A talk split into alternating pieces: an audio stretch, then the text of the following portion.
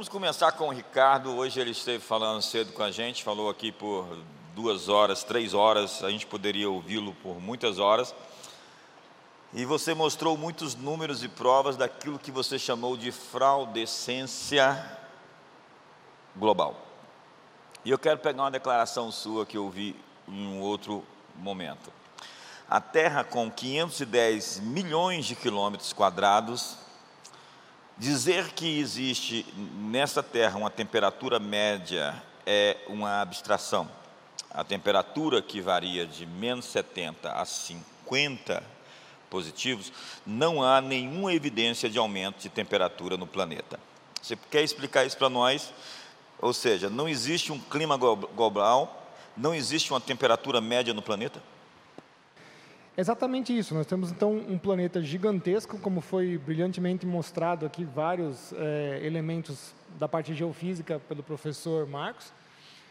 E você falar, olha, todo esse sistema, esse macrosistema que, que envolve a geologia, que envolve os oceanos, a atmosfera, a biosfera, a criosfera, etc. Você tirar uma média, eu falo que é a, é a média do teu umbigo, porque não tem menor sentido.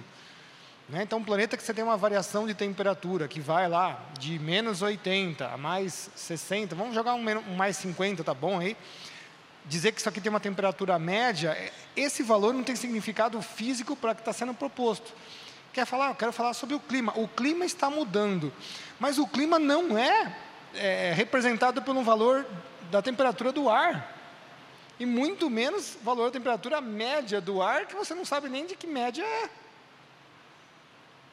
E a partir de 1990, nós tivemos uma coisa que aconteceu na meteorologia mundial, que foi o fechamento de mais de 7 mil estações meteorológicas de superfície, que é o que dava alguma coisa mais fidedigna para a gente dizer que a temperatura do planeta como estava, é, como estava se portando em alguns determinados lugares.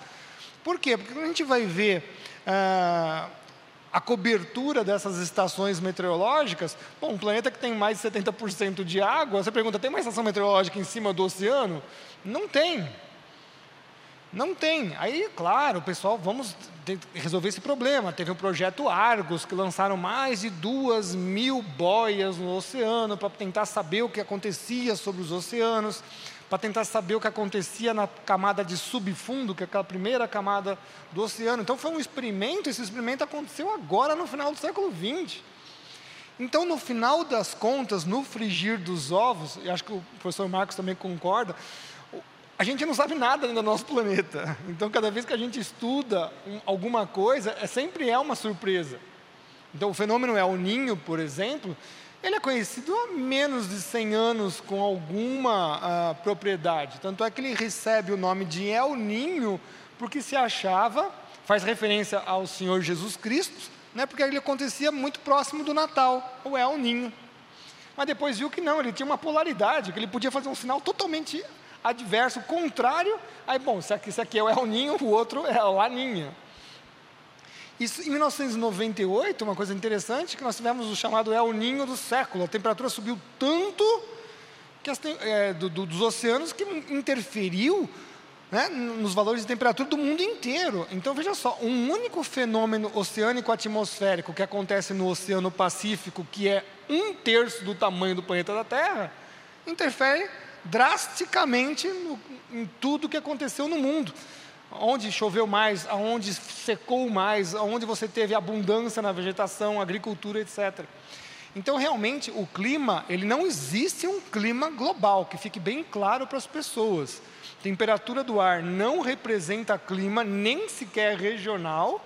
Eu preciso de mais outros parâmetros para entender o clima. Então, preciso saber, por exemplo, os totais pluviométricos que acontecem sobre uma determinada região, né? O, os padrões de temperatura máxima e mínima, as temperaturas médias podem ser uma coisa bem interessante, tem um trabalho levantado, é, como a gente falou na, na apresentação de manhã, é, nós é que criamos tudo isso da ciência e esses padrões. Então, temperatura média, por exemplo, tem ah, mais de 50 formas de se tirar esse valor.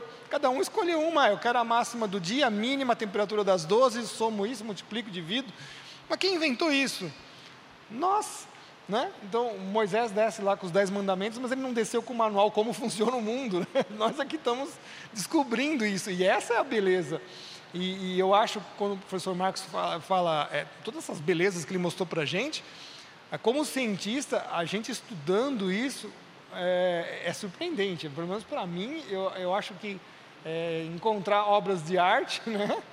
É, realmente é uma coisa fantástica. Então, assim, para responder bem mais sucintamente, o clima ele é regional, ele é local, então ele é escalar. Só que ele escala até determinado, até determinado valor de escalar. Então, 50 quilômetros, 100 quilômetros, 500 quilômetros. A partir dali, é, você não consegue mais fazer uma avaliação hum, é, com mais precisão, porque conforme você aumenta a sua escala, mais fatores estão interferindo sobre aquela área. Então não, não dá para a gente dizer que existe um clima global, mas o clima vai ser sempre analisado de forma regional ou até de escalas muito menores, como a gente chega no microclima, né? então, o detalhamento de 2 a 10 quilômetros. Daqui a pouco a gente vai querer entender então por que, que criar essa narrativa.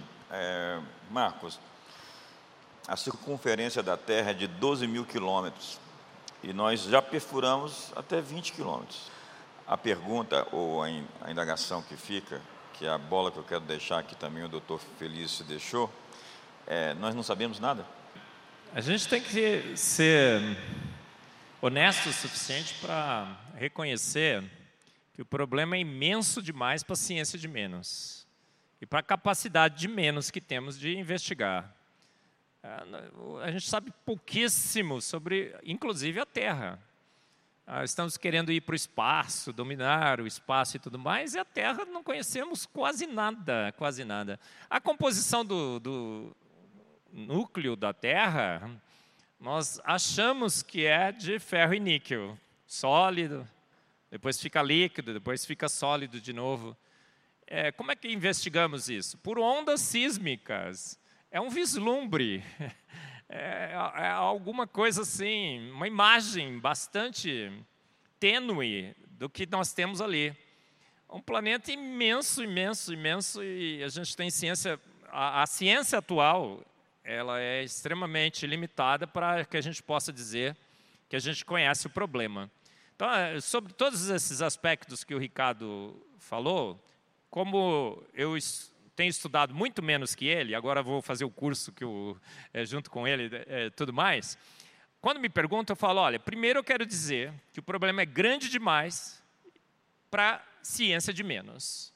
Então ninguém pode afirmar nada. Afirmar, ninguém pode afirmar nada. Mas o que, que a gente pode afirmar? Afirmar que as afirmações não poderiam ser feitas. Ah, olha, 20 quilômetros, imagina, não, não, temos nem sequer ideia do que tem no centro da Terra. Nunca fomos lá, a não ser naquele filme, né, A Viagem no Centro da Terra, que foi sensacional, gostei também. Aquele que pensa saber não entendeu, não percebeu, não discerniu como saber. Né? O saber ensoberbece, o amor edifica. O cientista deve fazer é só sei que nada sei. Essa é a primeira declaração, como todo cientista deveria fazer. Só sei que nada sei estou em busca de conhecimento, e o conhecimento que eu sei é provisório e parcial. Porque quanto mais você sabe, mais você descobre que não sabe, que a coisa é maior do que você imaginava que era. Doutor Ricardo Felício, o aquecimento global, se existe, é antropogênico, ou seja, ele é causado pelo homem. Os ciclos de aquecimento e congelamento do planeta são cíclicos. As geleiras da Patagônia caem e congelam todo ano há muito tempo? Sim, isso acontece há muito tempo. Inclusive, quando você pega qualquer linha de tendência de derretimento ou de congelamento, então você acha, você pega aquele pedacinho do tempo e faz aquelas projeções que eu acho sensacionais, né? Pega uma linha de tendência e joga para o futuro, vai acontecer aquilo. É, bom, passa um tempinho, você vê que não, não, não funciona. Ah, com os dados que nós tínhamos dos anos 70 para os anos 80, foram recordes de cobertura de gelo na Antártida, por exemplo.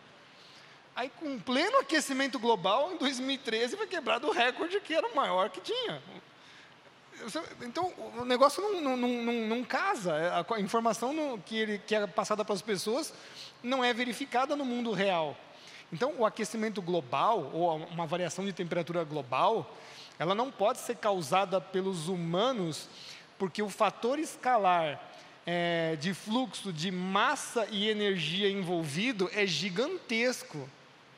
É uma coisa assim colossal. Nós estamos falando assim de quantidade de energia que vem do Sol, quantidade de, energia que, que, que, é absorvida pelos oceanos, que vai ser é, depositada, é, vai, ser, é, vai, vai, incidir sobre a, a, superfície da Terra. Aí vai mexer com, com, os oceanos junto com a atmosfera junto. Então, você tem uma transferência de energia, nuvens se formando o tempo todo. É, o professor mostrou beldades aqui, mas eu também vou puxar para o meu lado. Né? Porque quando a gente vê um ciclone tropical se formando, é uma máquina de alta complexidade termodinâmica que você fala, como é que esses cúmulos nimbus se combinaram para fazer um negócio bonito daquele? Não tem sentido. É uma, é uma nuvem, é uma nuvem. Não, mas ela se forma com uma célula, e outra se forma, e outra se forma, e outra se forma, Aí todas elas juntas conseguem fazer um campo gigantesco de baixa pressão na superfície, ao ponto, pessoal, que o nível do mar sobe 5 metros. Ou seja, o que nós estamos falando, é, o pessoal não, não, não tem muito essa relação, né? porque na verdade é um oceano em cima do outro, tá, pessoal? A atmosfera é um oceano, só que é um oceano né, muito volátil. O mar é, uma, é água, mas é um oceano em cima do outro, a gente vê assim. Então, esse daqui também pode aliviar seu peso dentro dele mesmo. Então, ele liga uma máquina termodinâmica gigantesca que ele fica sugando, e aí o mar sobe embaixo de um ciclone. Imagina assim, uma coisa dessa sendo criada por ela mesma ali, né? E aquilo lá com, consome uma quantidade gigantesca de energia que o ser humano precisa de ter centenas de bombas atômicas para fazer um.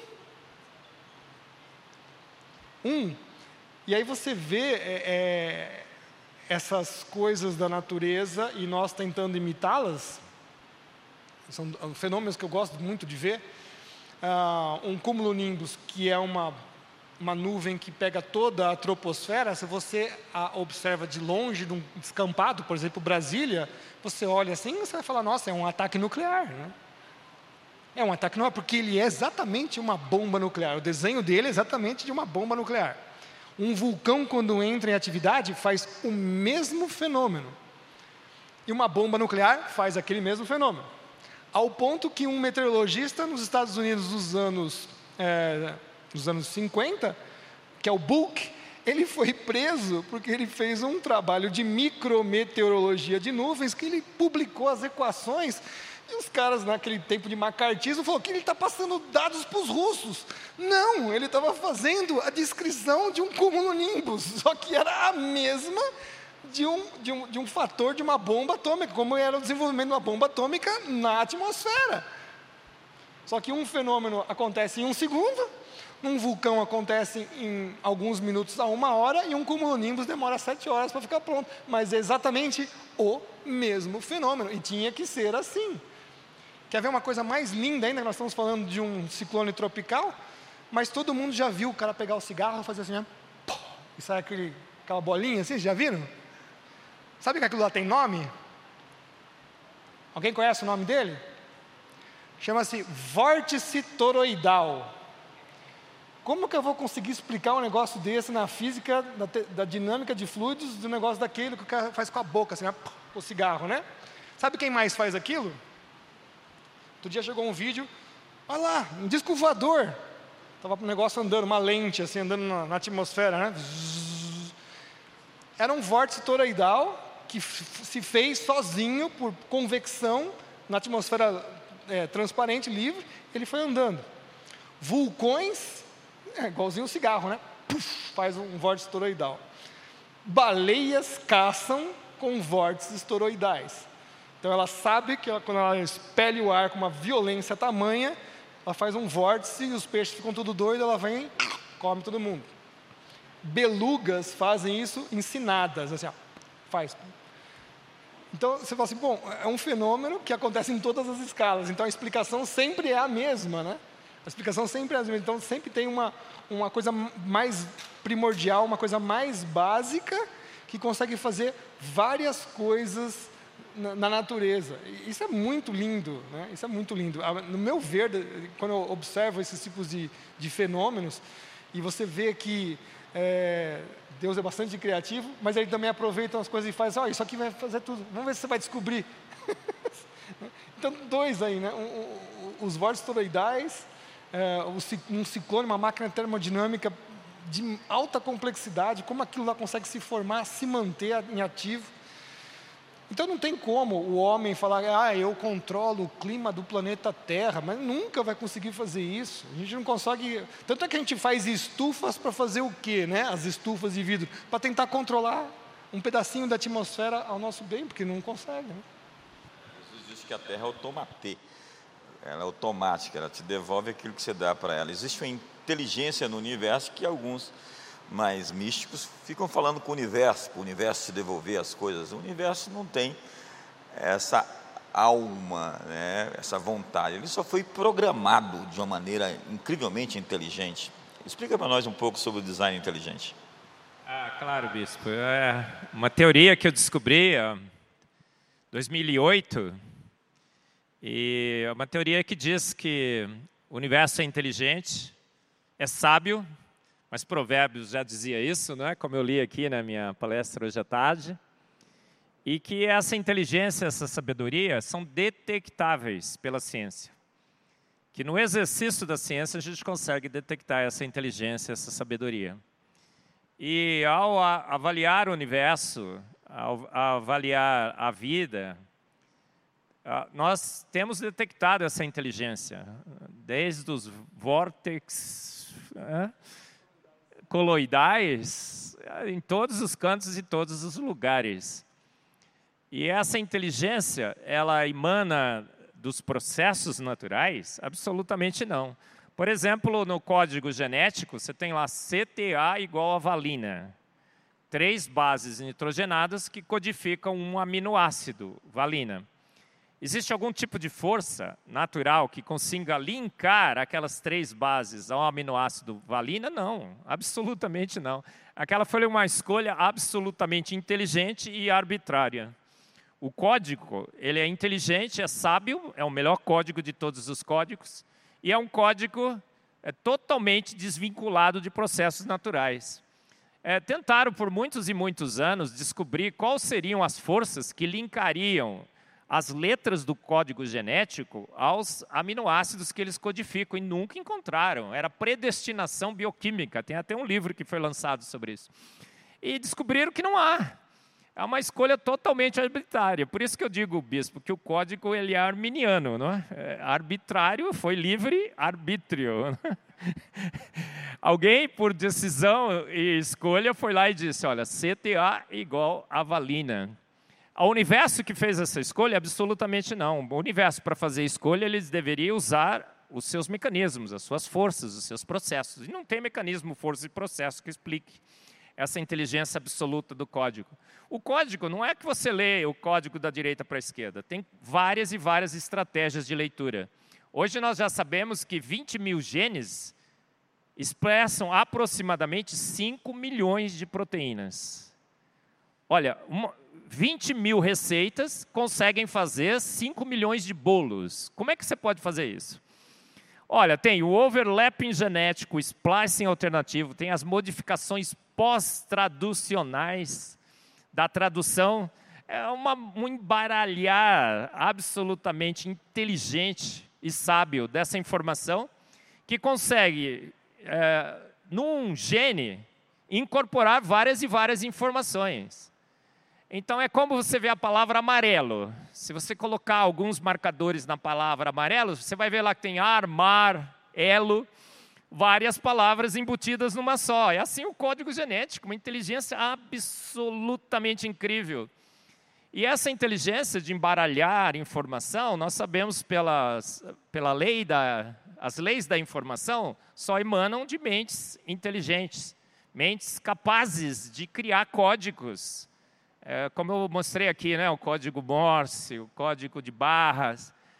Então, não tem como você achar que essa inteligência seria uma inteligência que permeia o universo imaterial. Um ser todo-poderoso, absolutamente sábio e inteligente, criou todas as coisas, e o design inteligente diz que pela ciência, pela metodologia científica, nós conseguimos detectar essa inteligência e conseguimos linkar essa inteligência em escolhas arbitrárias de uma mente inteligente.